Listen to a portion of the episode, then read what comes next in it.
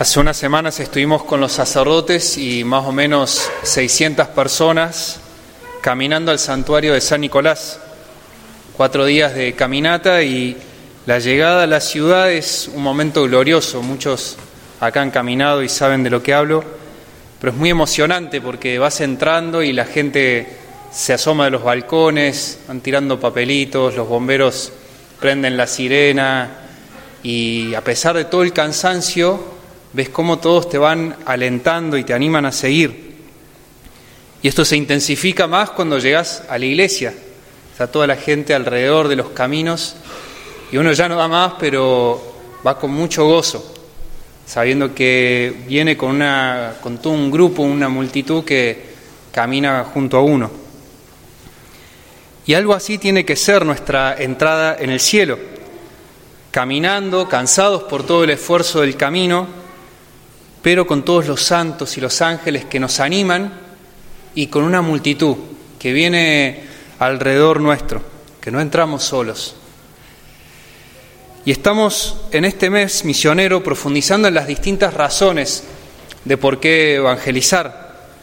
Juan María nos contó sobre la importancia de evangelizar porque esa es la voluntad de Dios. Él así quiso que a través nuestro llegara la buena noticia y el padre Sebastián nos hablaba de la importancia que tienen los benefactores ocultos y cómo los misioneros son estos grandes benefactores. Y hoy vamos a ver que es importante evangelizar para llevar a muchos al cielo, que sean muchos los que entren en este banquete del que habla el Evangelio. Y es cierto que este tema nos puede parecer un poco lejano, pensar que yo pueda ayudar a alguien a entrar al cielo, pero vamos a ver que es una realidad que tiene mucha fuerza y que puede hacer que nos ponga en movimiento y nos lance a salir a, anunciar, a compartir nuestra fe.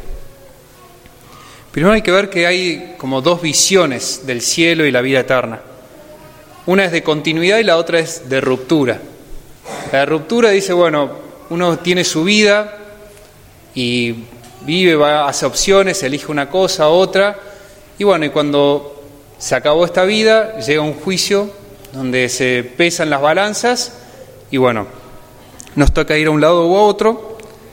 Bueno, y ahí habrá algunos que sean más benévolos, otros más eh, estrictos, pero más allá de cuántos entran, cuántos no, hay una discontinuidad, es como que esa realidad no toca mucho nuestra vida y nuestra vida afecta más o menos la otra.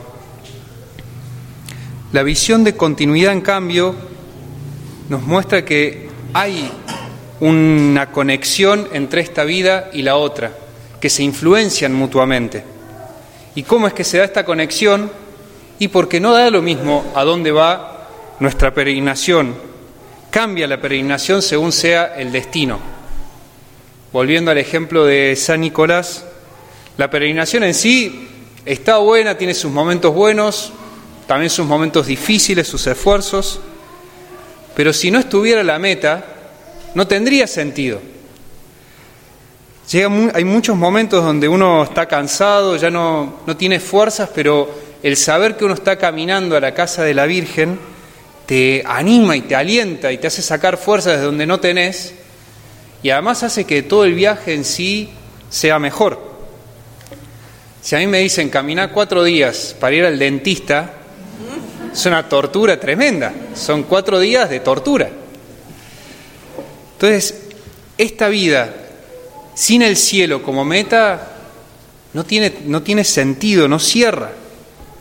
No tenemos todas las respuestas acá en este mundo, porque nuestro fin es el cielo y estamos hechos para eso.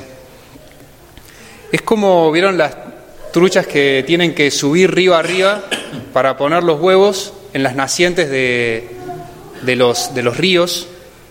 Bueno, algo así pasa con nosotros. Tenemos adentro nuestro este instinto de ir para arriba, aunque la corriente va para abajo. Pero hay algo adentro que nos tira y en el momento que dejamos de tirar, es como que nuestra naturaleza algo empieza a fallar. Entonces, Estamos hechos para luchar, para ir arriba al lugar de donde venimos y bueno, y luchar contra esa corriente que va para abajo. Y la gran buena noticia del Evangelio de hoy es que ese fin al cual apuntamos es un banquete, es una fiesta de bodas y no un dentista. Dios nos creó para algo muy bueno y el hombre solo va a andar bien si esa caminata va hacia ese fin, hacia el cielo. Entonces esa continuidad la vemos también cuando nos acercamos a Dios, porque empezamos a experimentar ese reino de los cielos aquí y ahora. Pienso que muchos, si no todos, tenemos experiencia de esto. Cuando estás cerca de Dios, sentís una, una paz hondísima, un gozo que es sobrenatural. Entonces ahí vas dándote cuenta que hay una continuidad entre esta vida y la eterna. Y además el Evangelio nos muestra que Dios está muy interesado en que lleguemos a ese fin. Por eso insiste tantas veces en el Evangelio con las invitaciones, ¿no? mandando a sus servidores una y otra vez.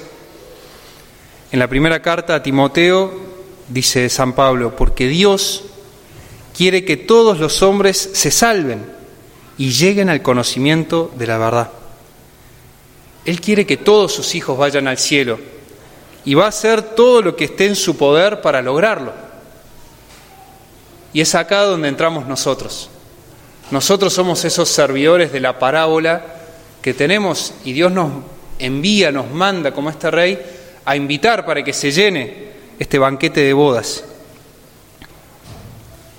Qué, qué importantes son en una peregrinación las personas que van a nuestro lado cuando estaba llegando a San Nicolás, se me acerca un hombre que no había visto en toda la caminata y me dice, Padre, muchas gracias por venir. Nos sentimos muy contenidos por tu presencia. Me mató. Y yo ni había hablado con ese hombre.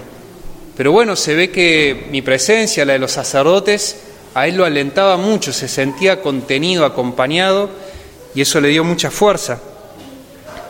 Bueno, Hoy estamos acá en el Día de las Madres y cuántas madres han hecho y hacen esto de contenernos en los momentos difíciles, nos apoyan, nos alientan a seguir adelante. Veo que acá hay muchos hijos acompañando a sus madres, bien ahí que las madres lograron traer algunos. Y, pero bueno, pienso son un gran modelo en esto, ¿no? con su servicio muchas veces oculto, silencioso, también con su presencia constante. Qué bien que nos hace y cómo nos contienen. Bueno, ojalá, ojalá cuando nosotros lleguemos al cielo haya muchas personas que se nos acerquen y nos digan, gracias porque tu presencia, tu palabra, tus testimonios, me sentí contenido. Gracias a que estuviste en ese momento pude llegar. Ojalá sea así cuando lleguemos. Y puede pasar que algunos de acá ya invitaron varias veces y cuesta volver a salir porque entra el desánimo, como le habrá pasado a estos servidores. Y además Jesús nos manda a los cruces de los caminos, que es donde las personas no están esperando la invitación.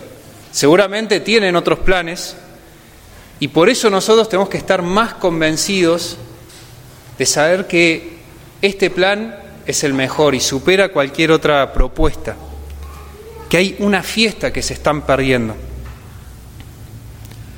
La razón para evangelizar entonces de esta semana es que hay un banquete, que estamos invitando a las personas a aquello para lo que fueron hechos, que empieza en esta vida y sigue hasta la vida eterna. Entonces, ¿cómo hacerlo? ¿Cómo ponerlo en práctica esta semana? Primero, renovarnos en esta certeza renovarme en el convencimiento de que es así. Vivir la fe es una verdadera fiesta. Que cuando le comparto eso es la mejor noticia que le puedo compartir a una, a una persona y no un salvavidas de plomos. Hace unos años, una mujer que estaba teniendo muchos problemas en su matrimonio, con sus hijos casi ni se hablaba, medio de casualidad una amiga le invita a un retiro. Ella se acerca, al poco tiempo milagrosamente se acerca el marido sin, sin hacer ningún retiro. Y los dos empiezan a perseverar, empiezan a servir muchísimo en la iglesia y su familia cambió, cambió sus vidas. Y en un momento nos, nos escribieron a los misioneros una carta que les leo una parte. Dice, agradezco a Dios por haber permitido este encuentro, que nuestros caminos se hayan cruzado, que ustedes, es decir, los misioneros, hayan llegado a mi vida, a mi matrimonio y a mi familia. El Señor tenía este plan en mi vida y yo no lo sabía, y me lo entregó a través de ustedes. No hay día que no me levante y agradezca por ustedes, porque trajeron al Dios verdadero a mi vida, a mi corazón. Trajeron paz, alegría y el amor verdadero que produce cambio. A través de este cambio encontré el propósito de mi vida. Hemos encontrado al Mesías, hemos encontrado amor, paz, fuego y cambio en nuestra vida matrimonial con mi esposo. Siento que estoy viviendo un pedazo de cielo en la tierra, que Dios me ha regalado el preludio de lo que es el cielo. Amén. Pienso que muchos de nosotros podemos decir que experimentamos cosas similares, que nos acercamos a Dios y empezamos a vivir ese adelanto, ese preludio del cielo. Por eso les propongo esta semana primero ver cómo está mi celo y si entró ese desánimo, volver a, esa certeza tan grande de que vivir la fe, estar con Jesús, es la mejor noticia que hay en este mundo. Seguramente el rey cuando volvió a convocar a los servidores tuvo que motivarlos después de la segunda negativa pero los animó y los fogoneó tanto que después, saliendo los cruces de los caminos, llenaron la sala nupcial. Entonces pidámosle a Jesús que vuelva a encender ese fuego en nosotros. Y después, segundo, dedicar un poco, dedicar tiempo esta semana a ver en qué cosas Dios me mejoró la vida, qué bendiciones trajo a mi vida justamente para que crezca esa convicción de que estoy invitado a un banquete de bodas, que estoy invitando al banquete de bodas, que es lo mejor que le puede pasar en la vida de una persona. Que este mes sea un mes de mucho fruto apostólico, para que cada vez podamos atraer a más personas a esta fiesta y que juntos podamos entrar en el cielo con muchas personas acompañado de muchas almas, con muchos santos y ángeles alentándonos en esa entrada gloriosa.